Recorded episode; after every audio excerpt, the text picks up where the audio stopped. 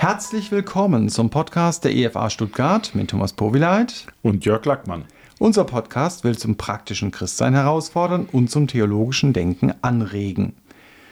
Jeweils am Mittwoch vor dem letzten Sonntag des Kirchenjahres findet der Buß- und Betag statt.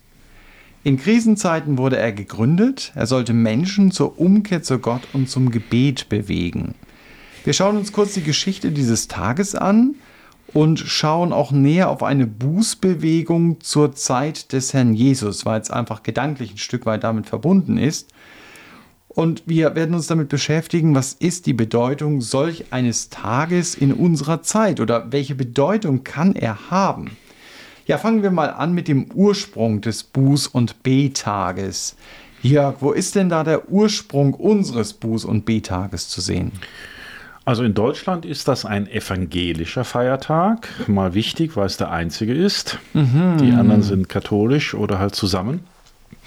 Kein gesetzlicher Feiertag mehr. Das war nur 14 Jahre lang, gar nicht so äh, von den 80ern. Mhm. Ich habe gedacht, das ist das länger, aber voll mitbekommen. Ja, ja, deswegen habe ich immer gedacht, oh, es war schon immer gesetzlich, aber es war nur, war nur ein paar Jahre, mhm. dass es gesetzlich war. Aber ein Feiertag ist es ja immer noch.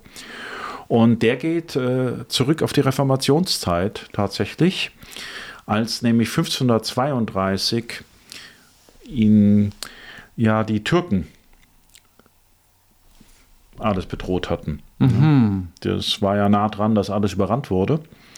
Und da fand der erste Buß- und Betag in Straßburg statt, wo dann ähm, vom Kaiser sogar angeordnet war und man zum Beten aufgefordert wurde, um das Unheil abzuwenden. Man hat sich Gott zugewandt, umgekehrt, Buße getan. Man hat das ja auch als Strafe gesehen.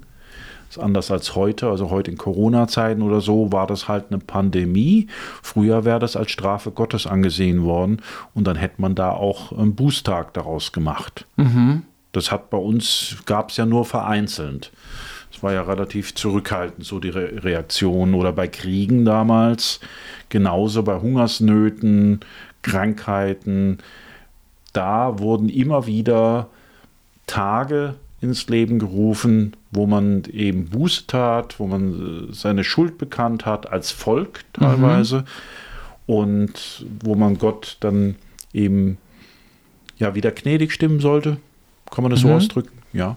Das war das eine. Und dann gab es natürlich auch kirchliche Feiertage, die dann regelmäßig gemacht wurden. Ja. Mhm. Und der Buß- und Betag, der kam also aus dieser Bewegung raus und hat sich dann im Lauf der Zeit, waren immer viele Umwälzungen und irgendwann mal im 19. Jahrhundert hat man aus den vielen verschiedenen Buß- und Betagen, die es gab, in verschiedenen Landeskirchen, Regionen und zu verschiedenen Zeiten, hat man das mal gesammelt und kam dann auf diesen Termin auch. Mhm. Okay. Das heißt, es ist natürlich etwas, was du sagst evangelisch ist, was aus der Reformation kommt und so weiter. Gab es denn vor der Reformation auch schon solche Bußtage? Ja, in der Antike kann man das öfters sehen. Nicht nur bei Christen übrigens, auch bei den Römern hatten die solche Tage, um dann eben die Götter milde zu stimmen, wenn es mhm. irgendwelche Not- oder Krisenzeiten geht. Und wenn wir mal ins Alte Testament gehen, da war ein so Buß- und Betag, würde ich das nennen, in Jona 3, wo mhm. er nämlich Ninive das Unheil verkündigt hat. Und ich lese die Stelle vielleicht mal vor, ein paar Verse, ja. Es mhm. sind noch 40 Tage, so wird Ninive untergehen. Da glaubten die Leute von Ninive an Gott und ließen ein Fasten ausrufen und zogen alle groß und klein den Sack zur Buße an. Und als das vor den König von Ninive kam, stand er auf von seinem Thron und legte sein Purpur ab und hüllte sich in den Sack und setzte sich in die Asche und ließ ausrufen und sagen in Ninive als Befehl des Königs und seiner Gewaltigen, es soll weder Mensch noch Vieh, weder Rinder noch Schafe Nahrung zu sich nehmen, und man soll sie nicht weiden noch Wasser trinken lassen, und sie sollen sich in den Sack hüllen. Menschen und Vieh, und zu Gott rufen mit Macht. Und ein jeder bekehrte sich von seinen bösen Wegen und vom Fre und ein jeder bekehre sich von seinen bösen Wegen und vom Frevel seiner Hände. Wer weiß, vielleicht lässt Gott es sich gereuen und wendet sich ab von seinem grimmigen Zorn, dass wir nicht verderben. Als aber Gott ihr Tun sah, wie sie sich bekehrten von ihren bösen Wegen, reute ihn das Übel, das er ihnen angekündigt hatte, und tat's nicht. Mhm. Also eine Volksbewegung erstmal, die haben Sacktuch angezogen. Als Ausdruck ihrer als Buße, Ausdruck, ja. ja. Was ist heute Ausdruck? Ähm, Asche auf mein Haupt. Das ist auch so Asche, ja, steht hier. Sie ersetzte sich in die Asche als Zeichen eben des Gerichts. Sacktuch angezogen, gefastet und haben dann Gott ihre bösen Taten und Wege bekannt.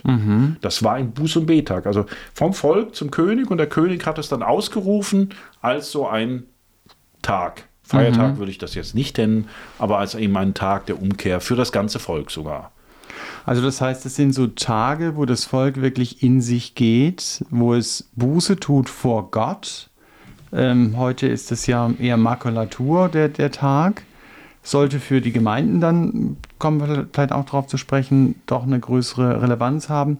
Wie ist denn das in der Geschichte? Äh, gab es auch noch weitere solche Tage oder ist es einfach beim Buß- und B-Tag dann geblieben? Es gab viele solche Tage. Ich habe auf Wikipedia, die Quelle kann man ja nennen, habe ich mal für den eidgenössischen Buß- und Betag in der Schweiz einfach ein paar Anlässe gefunden. Die fand ich ganz interessant. Ge geht eigentlich nur so 100 Jahre lang. Nicht mal, aber so ein paar Beispiele. 1572 gab es in Zürich einen Buß- und zwar nach der französischen Bartholomäusnacht, wo ja die Hugenotten getötet wurden und verfolgt wurden. Also einfach Christenverfolgung und daraufhin hat man solch einen Tag ausgerufen. 1619 gab es ähm, zwischen den ähm, Reformierten verschiedenen Kantonen gab es einen gemeinsamen Tag. Das war so ja, und 1639 wieder ein deutlicherer Anlass. Da gab es einfach mehrere solchen Ep Epidemien und wir befinden uns 1639 ja während dem Dreißigjährigen Krieg. Ja, also Kriegszeiten, Seuchen und da hat man dann auch einen solchen Tag eingerufen. Man hat äh, im selben Jahr auch einen solchen Tag eingerufen, weil man ähm, in der Schweiz wiederholt ähm, oder vom 30-jährigen Krieg verschont geblieben war, also als Danktag aufgrund der Buße. Ja. Und 1651 zum Beispiel wurde wegen einem Erdbeben, aber für ein Erdbeben von 1650, also ein Jahr vorher in Zürich, wurde ein Jahr später auch ein Buß- und Betag einberufen. Also von Christenverfolgung über Pandemien, Kriege, Erdbeben. Das waren so Tage, die zum Beispiel hier im eidgenössischen Bereich da waren und später wurde dann auch ein Feiertag draus, allerdings nicht bei uns wie bei uns ein Mittwoch, sondern ein Sonntag, der dafür benutzt wurde. Und der dann, da gibt es verschiedene Einschränkungen, ist ja bei uns auch so, oder früher war es so, dass man dann teilweise bestimmte Veranstaltungen, Sport- oder Tanzveranstaltungen nicht gebracht hat oder Schießübungen in der Schweiz sehr wichtig. Mhm. Ausstellungen, Museen waren geschlossen. Gibt es heute teilweise nicht mehr so, aber es gibt immer gewisse Einschränkungen, um eben diesen Bußcharakter zu haben. Ja, es passt einfach nicht, mhm. eine Tanzveranstaltung zu haben, an einem Tag, wo man eigentlich äh, zu Gott umkehren will. Mhm. Mhm. Deswegen wurde das auch oft dann staatlicherseits mit gewissen Verboten dann mit verbunden. Aber es ist spannend. Man hatte Katastrophen und die hat man dann nicht nur in den Nachrichten rauf und runter gesehen und ist kopfschüttelnd davor gesessen, sondern es hatte schon auch eine Konsequenz für einen selber und auch, dass man sagt, lasst uns als Volk einfach jetzt beten. Ja, das ist schon nochmal ein anderer Ansatz äh, gewesen. Was meinst du denn, was kann so ein Tag heute denn bewirken? Buß- und Betag? Ich meine, auf den Gedanken kommen viele gar nicht, dass sie sagen, hey, lass uns doch miteinander beten. Manchmal auch wir als Gemeinden gar nicht. Ja, vielleicht haben wir uns bei den Nachrichten zu sehr an diese ganzen Dinge gewöhnt. Diese Informationsflut gab es früher nicht so, dass man abgestumpft ist. Mhm. Also ich denke, das macht schon was aus, wenn du dauernd den Krieg und die Krankheiten und die Naturkatastrophen in dein Wohnzimmer transportiert bekommst. Mhm. Und irgendwann ist vielleicht dein, bist du nicht mehr ganz so dabei, sondern ja, so ist es halt. Ist jetzt halt die 30. Naturkatastrophe in den letzten zwei Jahren, die ich sehe. Mhm, ja, das fünfte Feuer, diesmal halt in Griechenland und nicht in Spanien oder in mhm. Australien, mhm. sondern etwas näher. Und dann war es das vielleicht. Und ich glaube auch, dass man Gott ausklammert. Man, auch in der Christenheit denkt man nicht, dass es Strafen Gottes gibt, weil das wurde ja gemacht, weil die damals gesagt haben, da ist Gott gegen uns und deswegen tun wir jetzt Buße. Mhm. So, heute sagt man, na, das ist halt so, da müssen wir jetzt deswegen nicht Buße tun. Mhm. Ich glaube, mhm. das hängt auch mit zusammen. Und das, denke ich, macht auch teilweise wenigstens zum Teil die Schwäche vielleicht unseres Christseins im Westen aus. Mhm. Es, es, gab ja doch immer wieder, auch in der Kirchengeschichte, Zeiten, die man jetzt so als Erweckungszeiten bezeichnet. Also Zeiten, in denen die Menschen wirklich offen waren für Gott, nicht nur äußerlich, sondern auch innerlich und wo Gott geantwortet hat, also wo er ihr Herzen erreicht hat oder so in der Richtung. Ähm, wie würdest du da Buß- und B-Tage mit, mit in Verbindung bringen? Also, das heißt, da hat es sich in Anführungsstrichen gelohnt, oder? Genau wie bei Ninive war es ja auch so, sie haben wirklich Buße getan, die haben es wirklich von Herzen gemeint und Gott hat darauf geantwortet. Ja, oder? Ja, für relativ wenig Aufwand, würde ich sagen. Mhm. Entschuldigung, der ja. Betriebswirt ist rausgekommen. Äh, ja, war ja nur, nur eine sehr kurze Zeit. Die mussten mhm. nicht jetzt jahrelang büßen, das mhm. meine ich damit, mhm. ja. Ja, wobei mir jetzt kommt, weil ich eben ja ein bisschen kritisch gegenüber dem heutigen Christentum war, das ist natürlich keine Besonderheit. Esra Nehemiah zum Beispiel, da war ja auch Jahrhunderte davor keine Buße da, sondern mhm. immer mal ein guter König, mal ein schlechter König und ja, vielleicht mal was Kleineres.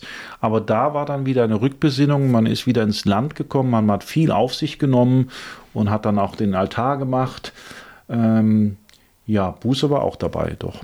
Mhm. War eigentlich immer, bei Hiskia war auch so eine Reform, äh, Jesu-Dienst war eigentlich eine Bußbewegung, wenn man mhm. das genau nimmt, weil Johannes der Täufer kam in eine ziemlich unwirtliche Gegend und hat gesagt, tut Buße, denn das Reich der Himmel ist nahe herbeigekommen. Mhm. Das war in der Wüste von Judäa und am Jordan. Und ähm, teilweise steht auch in Bethphage, also weiter nördlich. Ich denke, wenn der Jordan unten etwas weniger Wasser geführt hat, ist man vielleicht nach Norden gegangen. Mhm. Deswegen die verschiedenen Taufstellen heutzutage mhm. stimmen wahrscheinlich alle. Keine Ahnung, nee. Aber ähm, das wanderte durchaus. Mhm. Und das war eine spannende Bewegung,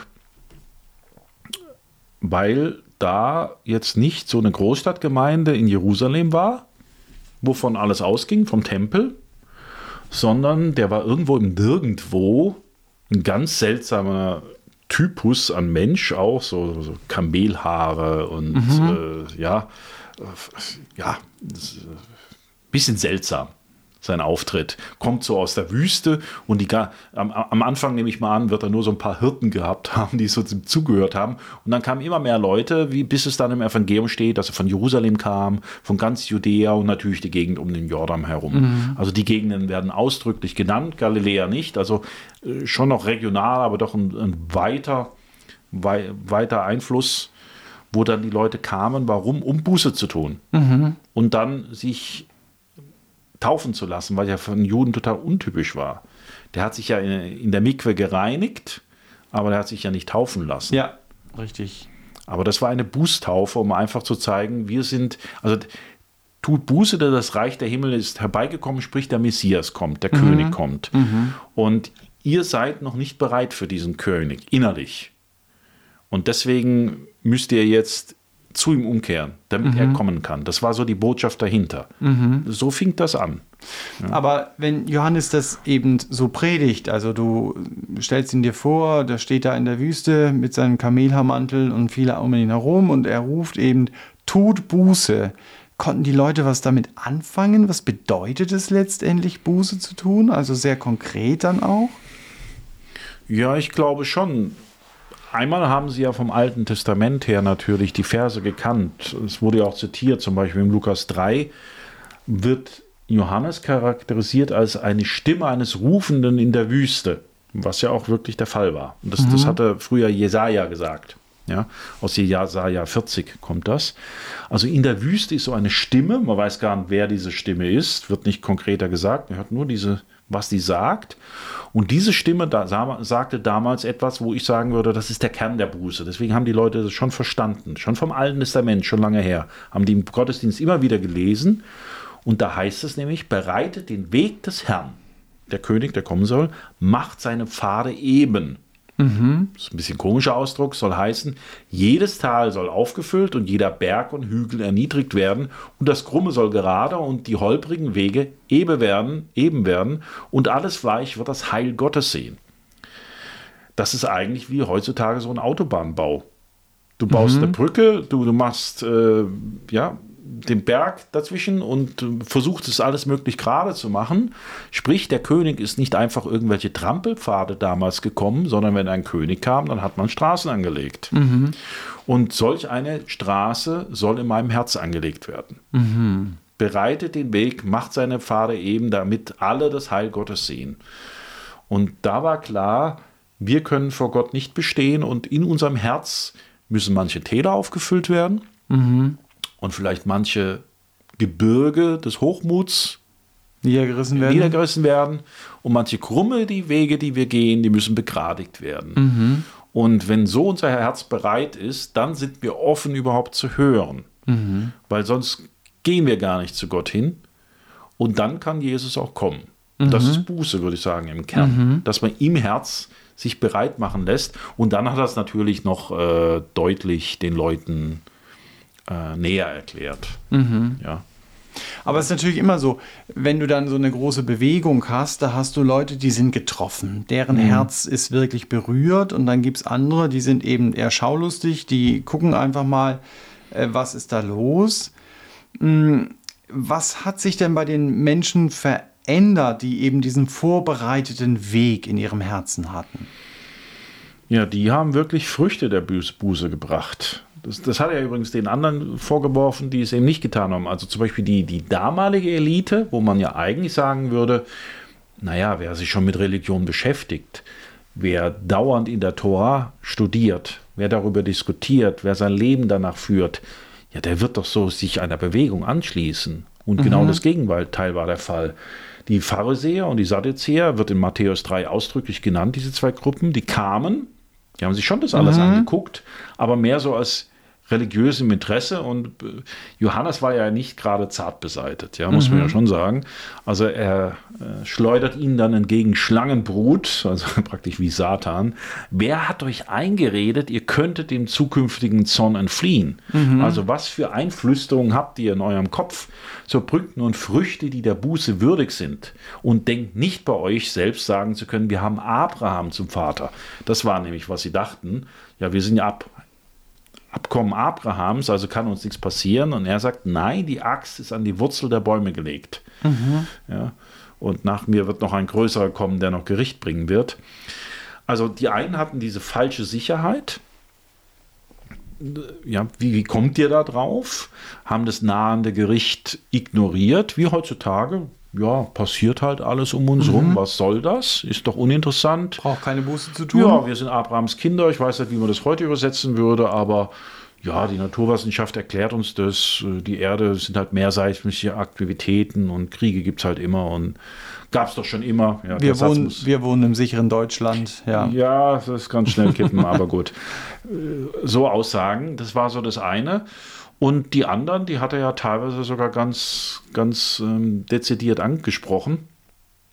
Also den Zöllnern hat er gesagt, dass sie ähm, nicht zu viel Geld nehmen sollen. Also mhm. Also ganz konkret. Es mhm. wurde richtig, ja, auf einzelne Punkte runtergebrochen. Mhm. Das blieb mhm. nicht im Abstrakten hängen, so nach dem Motto, oh, wir gehen jetzt mal in die Wüste, da findet irgendwie so ein Festival statt mit so einem komischen Guru und dann wird noch mal fünf Stunden Worship-Musik am Tag gemacht und mhm. wir fühlen uns gut und wir, wir erneuern unsere Bekehrung zu Christus, der, der damals noch nicht aufgetreten war, aber halt zu Gott, zu mhm. Yahweh. Äh, sondern das wurde dann sehr konkret, sehr, sehr mhm. bald. Also er hat gesagt, bringt Buße und dann haben die Leute interessanterweise gesagt, ja wie? Mhm. Und dann hat er ihnen das erklärt. Den Zöllnern hat er gesagt, naja, bei euch zeigt sich das, indem ihr einfach nur das nehmt, was ihr nehmen dürft und nicht mehr. Mhm. Und dann kamen noch Soldaten zu ihm und haben gesagt, was sollen wir machen? Und den hat er jetzt nicht verboten, Soldaten zu sein, obwohl es Besatzungstruppen waren, also gar nicht so ohne. Aber er hat gesagt, begnügt euch mit eurem Sold und wendet keine Gewalt an. Das war natürlich die Gefahr der Soldaten. Die hatten Waffen, die wussten um ihre Macht, die waren trainiert. Und das war zu allen Zeiten von Soldaten die Gefahr, dass sie ihre Macht missbrauchen und dadurch die Leute gefügig machen. Mhm. Macht das nicht. Ihr beschützt das Land, ihr habt euren Sold, begnügt euch damit. Und anderen Leuten hat er gesagt, ja, gebt den anderen, die wenig haben. Mhm. so macht sich das konkret. Ja? Man kann viel reden, das war eindeutig nicht in dieser Bewegung. Man kann auch solche Buß- und B-Tage begehen mit irgendwelchen Formeln und ach, was, was gibt es teilweise? Leute, die sich noch kreuzigen lassen an Ostern, die sich ritzen in anderen Religionen, äh, selbst geißeln. Da gibt es ja alle möglichen Dinge. Und er sagt, alles in Ordnung, aber es müssen auch die Früchte dazukommen. Und die werden ganz konkret gemacht. Und die waren konkret und die waren auch bei, einzigen, bei einzelnen Leuten natürlich vorhanden und so. Ähm, Frage ist natürlich oder Beobachtung, dass diese Bußbewegung dann ja nicht unbeobachtet geblieben ist und dass sie auch sehr schnell in den Fokus geraten ist des Staates, also in mhm. Form von Herodes und dann kam Johannes ja mit ihm in Konflikt und wurde ins Gefängnis geworfen ja, ja, ja. als der Bußprediger. Ja, das war etwas tragisch, aber von Gott so geführt. Also zum einen ist, ist, ist er aufgefallen bei der politischen Ebene, bei der religiösen übrigens auch. Das vertiefen wir jetzt mal nicht. Johannes 1 kann man das nachlesen. Da kam richtig eine Delegation, die gefragt hat, wer bist du denn? Bist du der Elia? Bist du der Prophet? Er hat gesagt, nein, bin ich nicht. Und ähm, die kamen dann in zwei Phasen und haben ihn eben befragt. Erstmal nur geguckt. Da hat er ihnen entgegengeworfen, ihr Schlangenbrut. Und später haben sie dann befragt, um zu gucken, was ist das denn für eine, mhm. für eine Bewegung von Jerusalem. Das war so das eine. Und das zweite war dann das Politische, dass eben ja, Herodes gemerkt hat, in seinem Machtbereich, da passiert was. Und der weiß von nichts. ja, er hat es ja bald mitgekriegt. Mhm. Aber was natürlich äh, der Fall war, Johannes hat ja äh, kein Blatt von dem Mund genommen und hat Herodes ganz klar gesagt, äh, du, deine Ehefrau, die darfst du gar nicht haben. Das ist eine, eine, verbotene Ehe. Das war die Frau seines Halbbruders und das war im Judentum verboten. Mhm. Ähm, sprich, diese Ehe hätte, was wir heute sagen würden, annulliert werden müssen. Mhm. Die war gar nicht gesetzmäßig. Mhm. Ja, und äh, es hat seiner Frau nicht sehr gefallen. Also steht eine drin, dass Herodes da von seiner Frau getrieben wurde in dem Punkt. Und äh, Frauen können manchmal rachsüchtig sein. Schneiden wir es raus? Nee, bleibt drin, gell? Ja. ja auch Männer. Aber auch Frauen. Und äh, sie hat dann bewirkt, dass er ins Gefängnis geworfen wird. Was mhm. dann auch passiert ist, weil er eben nicht nur irgendwie was Religiöses, Abstraktes, so ein gutes Gefühl hatte, sondern für ihn hatte das Auswirkungen im Leben der Einzelnen bis hin zur Politik. Auch da hat er sich nicht gescheut. Mhm. Ja, also, so Bußbewegung ist ja das Interessante, die wälzen ja oft ganze Gesellschaften um. Mhm. Dass dann nicht mehr gestohlen wird, andere Dinge und dass das auch bis in Machtbereichen geht. Mhm. Kann natürlich auch Konflikte geben, wie es hier auch war. Mhm. Das ist die Kehrseite der Medaille. Also das heißt, es war nicht nur ein Buß- und B-Tag, sondern es war eine ganze Bußbewegung. Ja. Wir sind ja, ja auf dem Weg der historischen Nachverfolgung von solchen Bußtagen auch bei Johannes dem Täufer gelandet.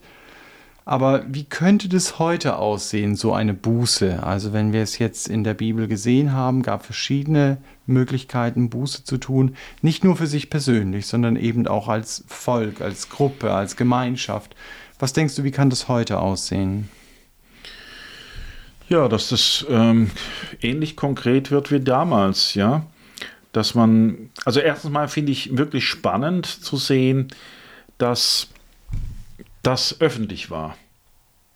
Weil wir tendieren natürlich im Westen dazu, alles individualistisch zu machen, alles nur mit uns selber. Aber da hat sich wirklich eine ganze Gemeinde, wenn ich das mal so nennen darf, bei Johannes, Gemeinde, ja, mhm. ähm, genommen und ist wirklich da vor Gott gekommen ähm, dass man dem, also konkret würde ich sagen, man, man sieht erstmal die Welt, wie er sie sieht. Weil viele haben ja gedacht, nö, an dieser Welt ist nichts falsch. Und sie, nein, wir müssen Buße tun. Also der Krieg kommt nicht umsonst vor unsere Haustür, eine Pandemie kommt nicht umsonst. Das ist Gottes Rufen an uns. Mhm. Oder mit Israel, das ist auch Gottes Rufen an uns. Darauf müssen wir reagieren. Das ist erstmal das Erste, dass man es überhaupt wahrnimmt. Mhm. Und dass man dann ein gebahntes Herz hat. Also das hat zu mir eigentlich gesprochen, dieser Vers aus Jesaja 40. Äh, fand ich so ein tolles Bild, eben dieses Erhöhen, Erniedrigen, gerade machen. Was ist in meinem Herzen, was Gott mhm. hindert? Mhm. Wo will ich Sachen nicht wahrhaben? Wo sind sie mir zu unbequem? ja, zu schmerzhaft. Und dass der Heilige Geist da wirken kann. Es sind auch immer Bewegungen, wo der Heilige Geist dann wirkt. Am Menschen. Also da passieren ja oft auch große Gefühlsausbrüche. Interessanterweise, wenn man das geschichtlich so nachliest, hier nicht unbedingt. Ja, in der Bibel, aber in der Geschichte liest man das öfters. Kann auch immer ausufern, das ist dann das, die Gefahr dabei aber dass da wirklich ein Gebären des Herzens ist und dass man es auch konkret macht. Dass man mhm. überlegt, ja, wie so ein Zöllner, ein Soldat oder andere, was heißt es in meinem Bereich? Ja? Äh, heißt es da, jetzt ehrlich zu werden? Heißt es Konflikte? Ist es was mit Unfreundlichkeit? Ist es meine Haltung gegenüber der Gesellschaft, dass ich nur für mich lebe oder andere Dinge? Das könnte man, glaube ich, heute so machen. Mhm. Ja? Und dann hat es natürlich auch eine persönliche Ebene. Wenn ich so an den Herodes denke, das fand ich ja so tragisch an dem, da steht ja tatsächlich da, er hörte Johannes gerne. Mhm. Er kam immer wieder im Gefängnis, er hörte ihn gerne, aber er hat nichts gemacht. Ne? Hatte keine Konsequenz. Nö. Also mhm. ich finde den einen Vers so spannend in Markus 6, Vers 20, da steht, äh, Johannes fürchtete den, äh, Herodes fürchtete den Johannes, weil er wusste, dass er ein gerechter und heiliger Mann war. Das wusste er. Mhm. Und er bewachte ihn auch und er gehorchte ihm in manchem und hörte ihm gern. Und es gibt eine Übersetzung, da stand ganz hübsch da drin, statt er gehorchte ihm in manchen, er geriet in große Verlegenheit. Mhm. Aber dabei blieb's. Ja. Und am Ende hat seine Frau halt einen kleinen Trick angewandt und was denken die anderen? Dann war er im Zugzwang obwohl mhm. er es eigentlich nicht wollte. Also, nee, er, er, war sehr betrübt, aber letztendlich wollte er ihn doch töten, steht an einer anderen Stelle. Mhm. Also, das waren so ein Wechselbad der Gefühle. Also, einerseits wollte er ihn weghaben als Politiker, andererseits war er von ihm fasziniert. Das merkt man ja auch gegenüber Jesus, da war er auch fasziniert. Mhm. mit Pontius und Pilatus, da wollte er auch alles über Jesus wissen und Jesus hat ihm kein Wort mehr geantwortet. Herodes hat er kein Wort geantwortet, im Gegensatz zu Pilatus. Warum? Weil Herodes hat von Johannes alles schon gewusst. Mhm. Aber er hat irgendwann zugemacht. Und dann ist auch manchmal die Gnadenzeit vorbei. Mhm. Auch in einem Leben von einem Menschen. Ja. Kann das passieren. Und mhm. vorbei ist jetzt auch unser Podcast. Fand es sehr wichtig, auch über Buße nachzudenken, auch über Buße in unserem persönlichen Leben. Vielleicht verbunden mit der Frage, wann haben wir das letzte Mal wirklich Buße getan vor Gott, weil wir gemerkt haben, das passt in unserem Leben nicht oder vielleicht auch als Gemeinschaft, als Gemeinde. Deswegen kann so ein Buß- und Betag für uns natürlich auch mal in positiver Weise ein Anstoß sein, dass wir nachdenken über Buße in unserer Gemeinde, in unserem persönlichen Leben. Und wir hoffen, dass auch ihr einen Impuls für euch mitnehmen konntet in diese Richtung, gerade aus diesem Podcast. Und wenn ihr Fragen habt, über die wir sprechen sollen oder Anmerkungen zu dem Podcast, dann dürft ihr uns sehr gerne schreiben. Unsere Adresse ist podcast.efa-stuttgart.de. Wir wünschen euch Gottes Segen und ein gebahntes Herz für unseren Herrn.